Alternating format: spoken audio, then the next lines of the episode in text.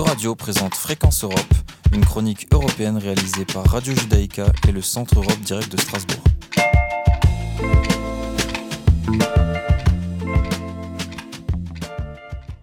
Depuis le début de l'invasion russe en Ukraine, la France dénombre au moins 80 000 réfugiés sur son sol, selon l'Office français de l'immigration et de l'intégration. Lors d'un échange avec les membres du Club de la presse de Strasbourg, Véronique Berthold, adjointe à la maire de Strasbourg en charge des relations internationales et européennes, nous explique comment une ville telle que Strasbourg s'est mobilisée pour venir en aide à la population ukrainienne. Euh, très vite, la communauté ukrainienne, qui était déjà bien présente à Strasbourg, très vite, ils nous ont alerté que leurs familles, leurs amis allaient arriver. Et on s'est dit qu'il fallait enclencher sur euh, une politique euh, d'accueil.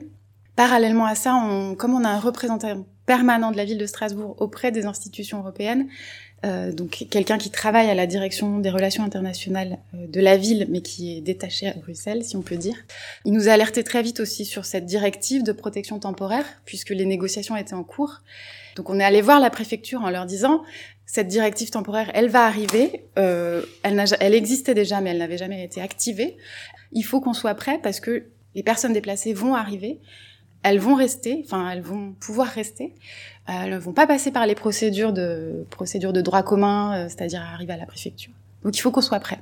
Donc on leur a proposé comme le centre de la bourse qui servait de centre de vaccination, la fréquentation diminuait euh, fin février, début mars, il y avait de moins en moins de, de rendez-vous. Donc on s'est dit, on va utiliser le centre pour faire un centre de préaccueil où on rassemblera tous les services.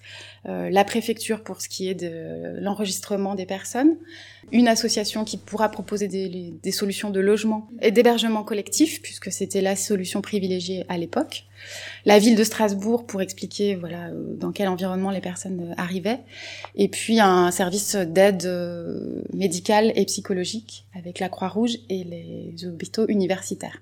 Et ce centre de préaccueil, euh, c'est la communauté ukrainienne qui nous a aidé à l'améliorer avec euh, des services d'interprétariat, de traduction, de d'affiches en ukrainien, puisqu'au début, euh, maladroitement, on n'avait que des interprètes euh, russophones.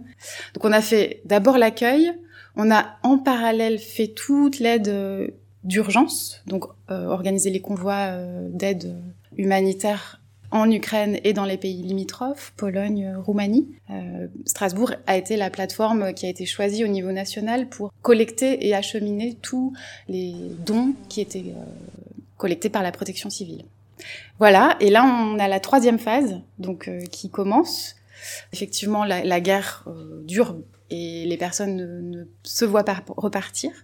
Donc on a 3000 personnes qui sont passées par Strasbourg depuis euh, le début de la guerre et environ 900 qui restent en fait sur Strasbourg. Se pose maintenant la question de scolarisation des enfants, apprentissage du français, insertion sur le marché du travail. Véronique Berthold précise que les Ukrainiens déplacés sont principalement des femmes et des enfants et que cela nécessitait également une certaine vigilance face au risque de trafic d'êtres humains. C'est des personnes, donc des femmes et des enfants, et au bout de, deux semaines à peu près, on a commencé à voir des gens un peu louches tourner autour du centre euh, et d'autres centres d'accueil euh, collectifs des gens un peu louches, des, des, hommes, qui proposaient soit un hébergement citoyen, soit du travail, avec euh, un travail euh, plus que douteux. Donc on a tout de suite mis en place, pareil, des rondes, police municipale, euh, police nationale, et on a été alerté aussi euh, de ce, tout ce trafic d'êtres humains, euh, trafic de femmes, trafic d'enfants qui, qui se mettait en place. Enfin, l'action de la ville ne se limitant pas qu'à l'accueil de réfugiés, Strasbourg a également reçu différentes délégations politiques, d'abord des femmes et dernièrement des élus de la ville de Kiev. Pour eux, c'était euh, très dur. C'était la première fois qu'ils passaient deux jours sans entendre d'alerte euh, aérienne. Ils étaient euh, vraiment en situation déjà de post-traumatique. Enfin, on voyait quand on les a emmenés visiter le centre d'accueil, pareil, à la bourse, euh, un des hommes, il a éclaté en sanglots en disant que lui, en tant que combattant, il, il voyait pas tout ce qui se passait derrière, euh, ce que ça implique en fait les déplacements de, personnes et le, soin qu'une ville comme Strasbourg peut apporter à ces personnes-là. Il était très très très ému et, euh, moi, je, je m'attendais pas à faire de la diplomatie de cette façon-là en fait, à réconforter des personnes. Euradio vous a présenté Fréquence Europe, une chronique réalisée par Radio Judaïka et le Centre Europe Direct de Strasbourg.